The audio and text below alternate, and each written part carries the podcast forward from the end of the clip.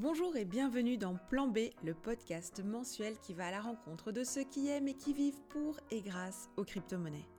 Plan B met en avant des hommes et des femmes qui racontent leur histoire avec Bitcoin et expliquent la vision qu'ils en ont. Je suis Roxane, la créatrice de ce podcast, maman au foyer passionnée par les cryptos, et je suis votre hôte depuis maintenant 6 mois. Aujourd'hui, j'accueille Romain, plus connu dans la communauté crypto sous le pseudo de slash bin slash no name. Découvrons ensemble son histoire passionnante et faite de rebondissements sans plus tarder. Bonjour Romain, merci beaucoup d'avoir accepté mon invitation pour parler un peu de, ton parcours lié euh, à Bitcoin et aux crypto-monnaies. Je voudrais savoir un petit peu plus sur qui tu es. Est-ce que tu peux te présenter en quelques mots? Ah ben oui, bien sûr, j'ai 37 euh, ans, je m'appelle Romain. Euh, je vis à La Réunion, un endroit magnifique où je travaille euh, pour une boule de minage euh, qui est basée à Metz. Donc, euh, je travaille en l'occurrence sur Bitcoin, sur Ethereum, sur Ethereum classique et on offre une infrastructure à des mineurs, des mineurs indépendants, pour qu'ils puissent avoir une rémunération constante sur leur travail. Et du coup, c'est quoi ton histoire? Comment t'es rentré dans les crypto-monnaies? Et t'es rentré quand? Et comment ça s'est passé? Ma première découverte, ça date de 2010 si mes souvenirs sont bons, je venais, je commençais à être interdit bancaire et j'ai cherché un moyen de stocker de la valeur sans pouvoir être saisi, tout simplement. Je voulais un système qui me permette d'échanger, euh, de, louer des serveurs en ligne pour pouvoir continuer à travailler, pour pouvoir continuer à avoir une carte, un moyen de paiement. Ça n'existait pas, il fallait obligatoirement passer par PayPal et donc un compte bancaire. Donc j'ai découvert Bitcoin à cette occasion-là sur, euh, sur le net, en fouillant sur le net, en fouillant, en passant des nuits à fouiller, euh, à fouiller des données. Ça faisait euh, ma première expérience avec, enfin, avec la cryptographie date de, de 99-2000, je pense.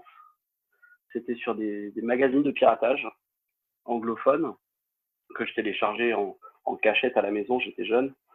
Et les concepts, la déclaration du cyberspace, du cyberspace, tous ces concepts-là m'intéressaient déjà beaucoup. Et en 2010, euh, ben, je me suis retrouvé dans la situation où j'avais besoin justement d'une indépendance financière qui se passe des banques et qui se passe de toute autorité. Et je suis tombé dans Bitcoin à cette occasion-là. Et donc, en fait, tu t'es créé un compte Bitcoin? J'ai installé, alors en 2010, ça a été très, très furtif. J'ai commencé par installer Bitcoin. Euh, j'ai essayé de miner avec mon CPU, avec mon vieil ordinateur portable qui était extrêmement lent. Euh, je suis tombé sur le forum, j'ai regardé comment ça fonctionnait, ça m'a passionné mais j'avais des problèmes, euh, des problèmes personnels à régler qui étaient beaucoup plus importants que de, jouer avec un, concept. Donc, euh, donc, je suis vite, passé à autre chose. J'ai vite travaillé comme auxiliaire de vie sociale. J'ai trouvé des boulots complètement différents. Mais euh, donc, j'ai installé ce logiciel. j'ai essayé de miner. Ça n'a pas fonctionné puisque mon ordinateur était trop lent. J'ai essayé de tomber un an, mais je suis revenu un an plus tard.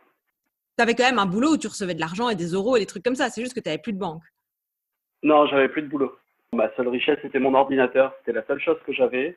Euh, j'avais, euh, j'étais en passe de perdre aussi mon appartement, donc il fallait absolument que je trouve un moyen assez rapidement de gagner de l'argent euh, et de stocker de, l'argent, de, la, valeur pour pouvoir continuer à payer mes serveurs. Puisqu'en l'occurrence, à l'époque, je faisais des sites internet. À cette époque-là, le Bitcoin en 2010 avait déjà de la valeur?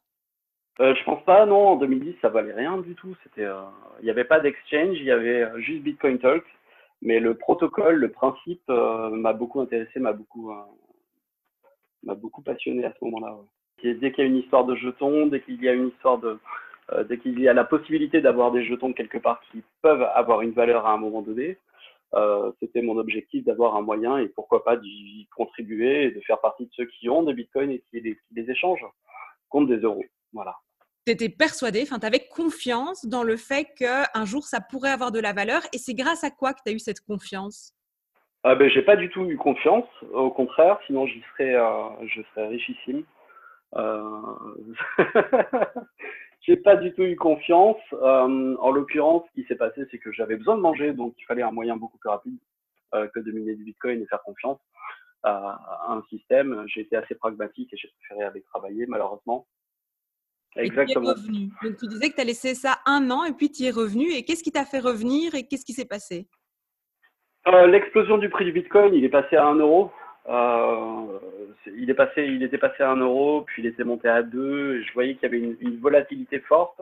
Et donc il y avait un, certain, et beaucoup plus de documentation aussi. CoinTalk, c'était en un an, j'étais passé de, de absolument aucune information, qu'elle soit en anglais ou en, en, français, à une sorte de foisonnement sur, sur, sur les forums une sorte de foisonnement un peu latent avec quelques personnes qui contribuent énormément. Et cette passion euh, qu'ils ont transmise par ce biais euh, m'a interpellé, quoi.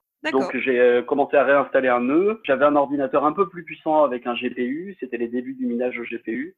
Euh, il y avait déjà beaucoup de documentation qui existait. Et donc, donc j'ai commencé à miner. pas grand chose, hein. c'était 6 bitcoins. Je pense qu'à l'époque, j'ai réussi à miner en 3 mois. Ça valait rien du tout, ça valait une vingtaine d'euros. Et le prix, le prix fluctuait beaucoup, de toute façon, à cette époque-là.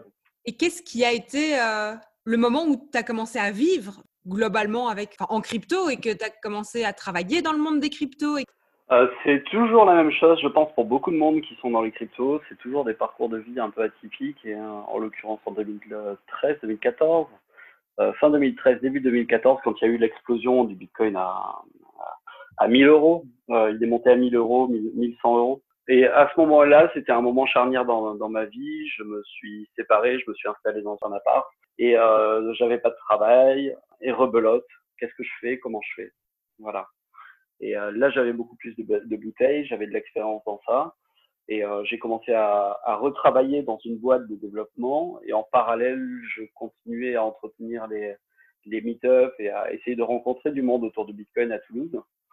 Euh, donc, on a créé des meet-ups régulièrement pour entretenir des relations avec les gens qui, contribuent autour du Bitcoin et maintenir un lien avec ces personnes-là pour pouvoir s'informer, pouvoir euh, construire quelque chose. C'est à partir de ce moment-là où, euh, où je suis passé en full Bitcoin. J'ai laissé tomber complètement les comptes. Mais donc, ça veut dire que pour les jobs que tu faisais, tu te faisais payer en Bitcoin et tu payais tes factures aussi, par exemple, de logement, de, de courses, de téléphone les premiers mois, pour faire simple, je minais euh, énormément euh, et tout l'argent que je gagnais en minage euh, servait à payer les factures, servait à payer les donc je convertissais sur des exchanges. Cette partie-là, qui n'était pas énorme, hein, mais qui est c'est toujours comme ça au début, c'était des, de la poussière, des centaines d'euros par mois, mais, ça m'a permis de, subvenir à mes besoins et de, de remettre la, tête hors de l'eau. En étant passionné, en étant constant dans les crypto-monnaies, j'en suis resté aux crypto-monnaies depuis, on est en 2020 maintenant, c'est toujours pareil. Voilà, ça n'a pas changé. Tu n'as jamais vraiment fait du trading, quoi. Tu as surtout miné. C'est ça, en fait, euh, la source de revenus, où tu as été payé aussi pour des jobs en Bitcoin ou en crypto? Euh, j'ai été payé pour des jobs en crypto. J'ai été payé, euh, j'ai travaillé aussi à Toulouse dans une mode de paris sportif qui me rémunérait en euros et je convertis 80% de mes revenus en, en Bitcoin parce que c'était plus pratique pour moi. J'ai pris une habitude, une habitude de vie à échanger à, à, la fin du mois, à acheter en début de mois. Euh, il y a des mois où c'est positif, il y a des mois où c'est négatif, mais je suis pas, j'ai pas du tout le profil du trader. C'est, euh, ça m'intéresse pas du tout. Euh, c'est pas ça qui m'intéresse dans cette crypto. C'est vraiment, enfin dans, ces cryptos, c'est pas, c'est pas la bas du gain, euh, disons, du tout. C'est le défi technique, c'est un, euh, et puis je suis un très mauvais trader de toute façon. J'ai essayé déjà, hein, pas du tout pour moi. Euh, il y a des gens qui sont très doués à ça, mais c'est pas mon cas. Tu dis voilà, en fin de mois, euh, j'ai changé 80% de mes euros gagnés en, en, crypto, mais après tu devais encore les convertir de nouveau en euros pour pouvoir payer tes factures. Ouais, c'était un moyen d'épargner, tout simplement. C'est un peu comme euh, se forcer à, à épargner 60-70% de son salaire et payer les 30% restants de son loyer c'était, je me forçais, je me forçais à épargner, je me forçais à mettre de côté, à, à mettre en Bitcoin et, et c'est, une monnaie d'épargne, c'est une monnaie de thésaurisation, ce n'est pas une monnaie de, de, enfin si on peut appeler ça une monnaie, mais c'est pas, c'est pas un outil de, de, consommation du tout, parce que c'était pas dans mon intérêt de consommer. Quand je parle d'épargne, euh, bah justement aux gens, on, on me regarde toujours avec des grands yeux en disant oui c'est ça, tu veux juste perdre tout ton argent. Qu'est-ce que tu en penses? Euh, en 2020, je pense que ça fait plus de 70%, je sais pas. Un truc comme ça. Ouais, peut-être un truc dans le genre. Euh, mais je sais pas s'ils sont contents avec 50, euh, 0,7% le livret A. C'est plus qu'un moyen d'épargne, c'est une passerelle pour de la finance, c'est-à-dire que c'est une passerelle pour de l'investissement, c'est une passerelle pour de l'innovation, c'est une passerelle pour pour faire ce qu'on veut euh, quand on veut avec euh, ce qu'on a et avec euh, avec Bitcoin. C'est un très bon moyen d'épargne, mais qui est très volatile. Mais idéologiquement, j'en ai pris le risque et je prends le risque de faire ça. C'est un, un, risque que je conçois. Et tout ce que je dépense pour acheter des bitcoins ou pour, pour travailler dans bitcoin, le matériel de minage que j'achète, je le considère comme jeté. Si ça me rapporte, tant mieux. Euh, mais j'ai pas du tout le profil du, euh, trader ou de l'investisseur euh, qui va prendre toutes ces. J'ai exactement la même vision que toi. À partir du moment où, où, je trouve que les gens investissent, ils doivent se dire voilà, cet argent n'existe plus, c'est de l'argent que je pouvais perdre. Et donc, c'est vraiment important de rappeler ici que si vous voulez investir dans, dans les cryptos, il faut toujours investir qu'à mesure de ses moyens et que ça ne va pas impacter euh, la famille. Exactement, il faut, il faut éviter tous les phénomènes de, de prise de risque inconsidérés. C'est hyper important.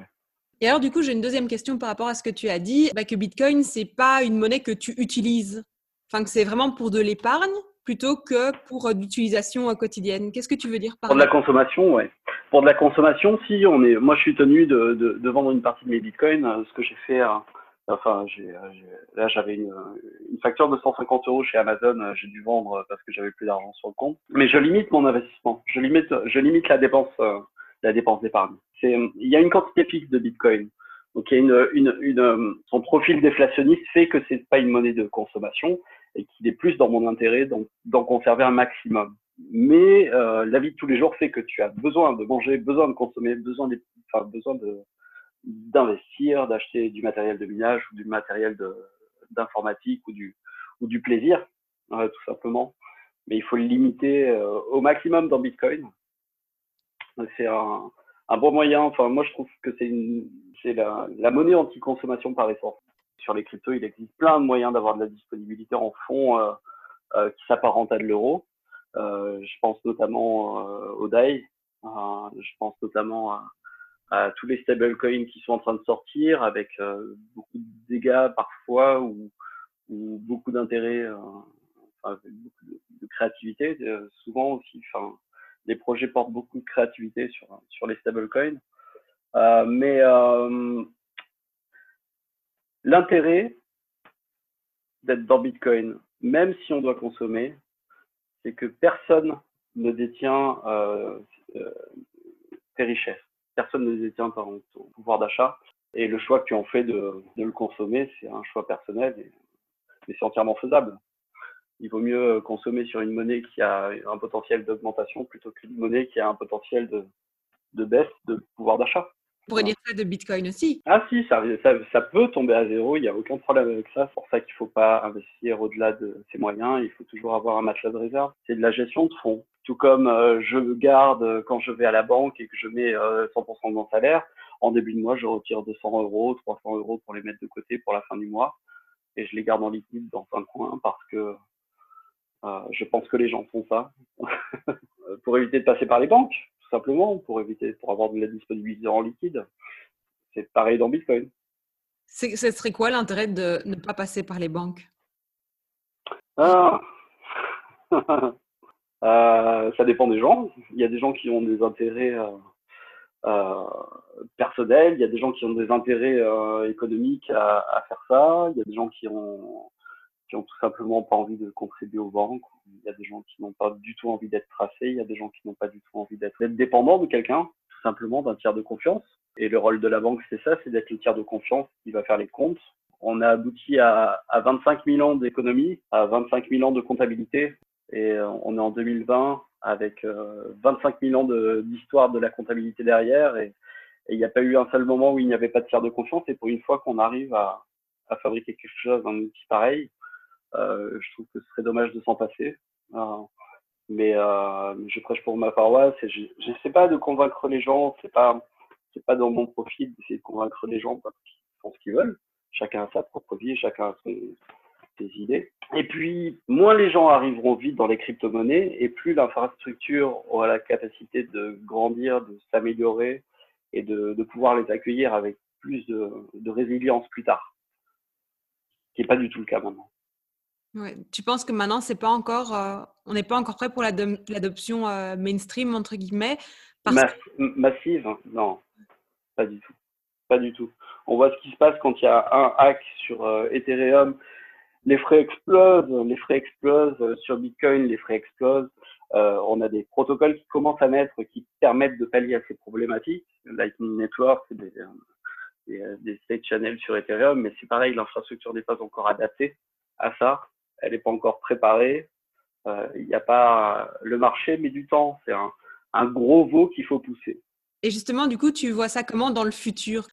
Ah ben là, je viens d'acheter, euh, je viens d'acheter du matériel sur euh, Le Bon Coin. Euh, bon, c'est c'est de l'ordinateur, donc c'est ça compte pas, mais mais disons que j'ai proposé à la personne de le payer en virement, de le payer par PayPal.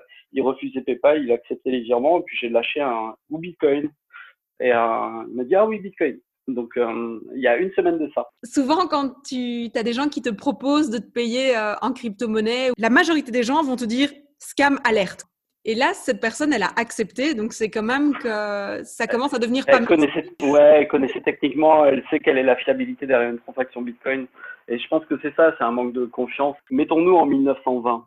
Si un commerçant, on voyait arriver euh, un commerçant, quelqu'un avec une carte bleue, une carte à trous, je ne sais pas, euh, une carte à trous euh, dans un commerce pour régler un, une baguette de pain, je pense que le commerçant l'aurait dégagé direct en disant j'ai pas confiance dans ton truc. C'est un peu pareil, il faut du temps, il faut laisser aussi du temps à l'infrastructure pour, pour mûrir et, euh, et à Bitcoin de, de grandir un peu, de se structurer et ça prend du temps, il n'y a pas de il y a pas de secret. Après, on a une difficulté, c'est que le protocole est décentralisé, complètement décentralisé, donc il n'y a pas un seul moteur. Il y a plusieurs petits moteurs qui sont en concurrence en plus entre eux.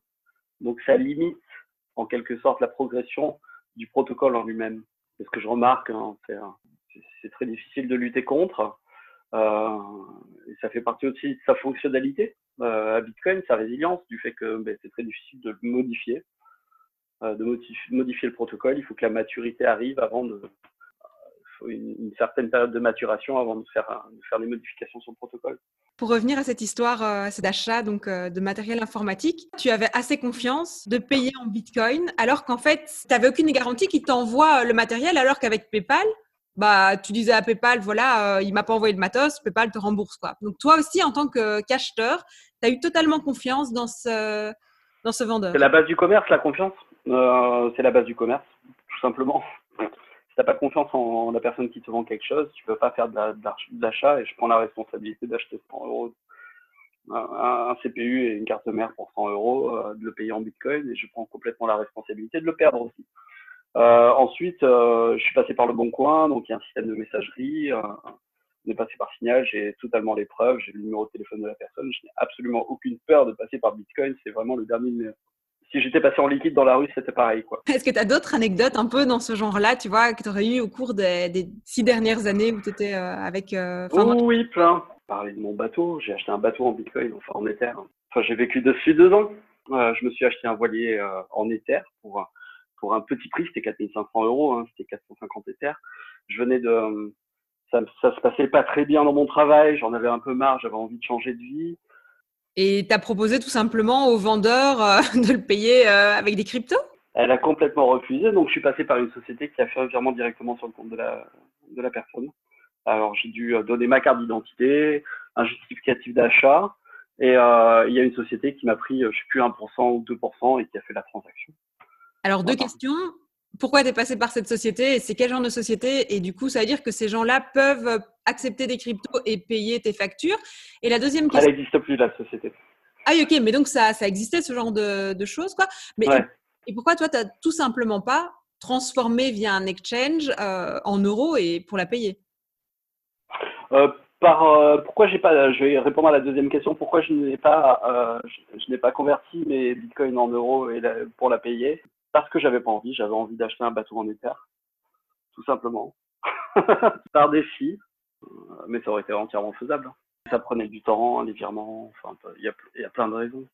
Du coup, là, en passant par cette société, c'était instantané, plus ou moins comme quand tu payes en, crypto. Ça a duré, exactement. Il, a, il a reçu, euh, je pense, euh, si mes souvenirs sont bons, c'était à 15 heures. 15 heures, j'ai effectué le truc et à 18 heures, il a fait le virement et c'est arrivé le lendemain soir sur le compte de la personne, sur le lendemain matin. Je me rappelle plus de la date exacte. Du coup, est-ce que ça existe encore ce genre de, société? Est-ce qu'il y a des gens, tu penses, qui, vivent juste en crypto et qui payent leurs factures comme ça? Hodl, hodl, hodl. Il y a, il y a euh, beaucoup d'exchanges, euh, d'exchanges de crypto-monnaies, euh, de street crypto, euh, comme euh, Local Bitcoin, qui ont des vendeurs qui acceptent des paiements en crypto en échange d'un virement bancaire. Ils prennent des frais, ils prennent des frais de transaction et euh, ça va devenir de plus en plus récurrent. Il y a une législation, c'est autorisé, donc c'est autorisé de faire ça si on, si on déclare les fonds, enfin la plus-value. Qu'est-ce que qu'est-ce qui m'est arrivé hein? Qu'est-ce que j'ai fait avec Bitcoin? Non, c'est beaucoup de rencontres, énormément de rencontres. Je suis parti à la Réunion grâce à ça. J'ai j'ai encaissé euh, du micro-investissement. Il y avait un très beau projet qui, qui, marche très bien maintenant, qui a Edsland, ça s'est renommé en AAVE, c'est de la DeFi, c'est de la finance décentralisée, un très beau projet euh, sur lequel j'avais j'avais investi 10 euros, ça a explosé dernièrement, une centaine d'euros, je me rappelle plus combien j'avais mis dessus, mais, ça, ça a fini par euh, par me, me payer du matériel de minage. La roue tourne. Voilà. Mais du coup, aujourd'hui, toi, tu bosses dans les cryptos, c'est ton métier. Tu es dans ce monde, tu es baigné là au quotidien. Ah, au quotidien, ouais, c'est jour, euh, jour, nuit, jour, nuit. Euh, ouais, là, je bosse pour des cryptos, je bosse pour euh, pour pour une société à Metz qui qui mine qui mine du de l'Ether, du Bitcoin, de l'Ethereum classique, enfin quelques crypto-monnaies. Et donc, je suis, je m'occupe de développer en fait les, les prochaines sorties, les prochaines cryptos et de et de développer autour de l'infrastructure de Bitcoin pour, euh, améliorer sa résistance et permettre à des, petits acteurs de rentrer euh, dans les cryptos et d'avoir des revenus réguliers. C'est la puissance de calcul qui est convertie, enfin l'énergie qui est convertie en puissance de calcul et qui euh, sécurise en fait les différents réseaux. Et en sécurisant les différents réseaux, la personne obtient une, une contrepartie en crypto-monnaie. Après, elle en fait ce qu'elle veut, mais elle est propriétaire de sa crypto-monnaie à partir du moment où elle apporte de la puissance de calcul. Et qu'est-ce que ça veut dire? Non euh, Il faut du matériel de minage, donc il y a plein de tutoriels qui existent, mais en gros, sécuriser le réseau, c'est euh, Bitcoin et, et consorts, je vais simplifier en appelant ça Bitcoin. Mais Bitcoin est décentralisé. Euh, et son architecture décentralisée, elle fait qu'elle est faillible. Elle est faillible à des attaques, à plein de types d'attaques. Et pour pallier plusieurs types d'attaques, plusieurs vecteurs d'attaque, euh, euh, il existe quelque chose qui s'appelle le proof of work.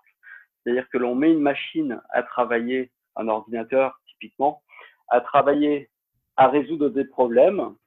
Et en résolvant ces problèmes, cette machine va obtenir des jetons, donc des jetons en crypto-monnaie pour sécuriser le réseau. Pour devenir mineur, c'est un, un, acteur économique à part entière.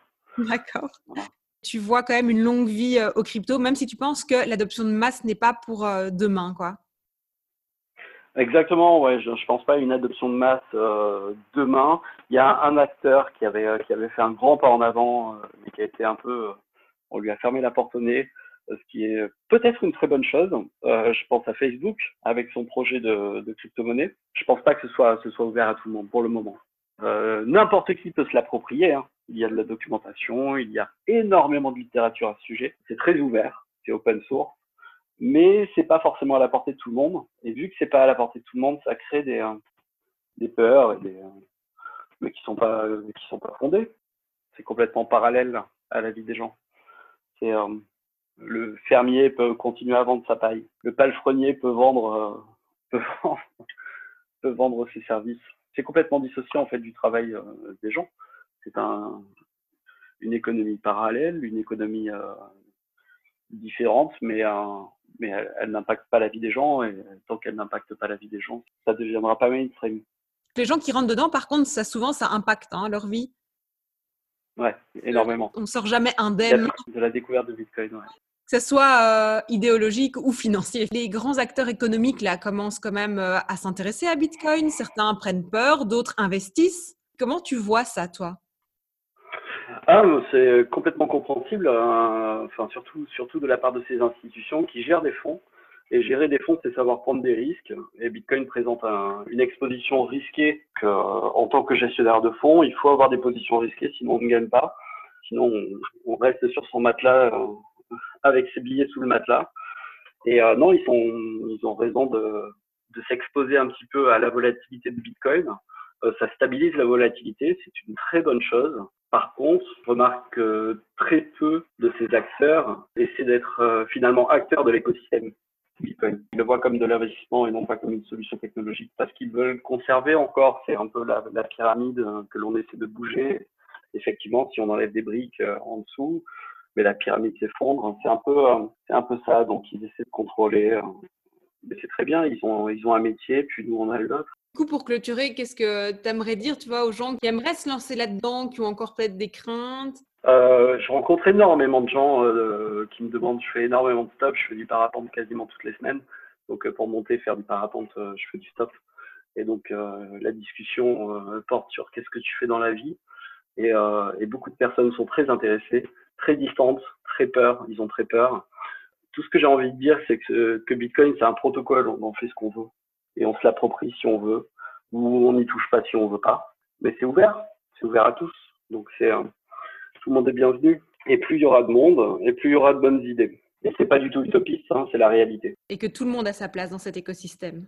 Mmh, dans 20 ans? Dans 20 ans, oui.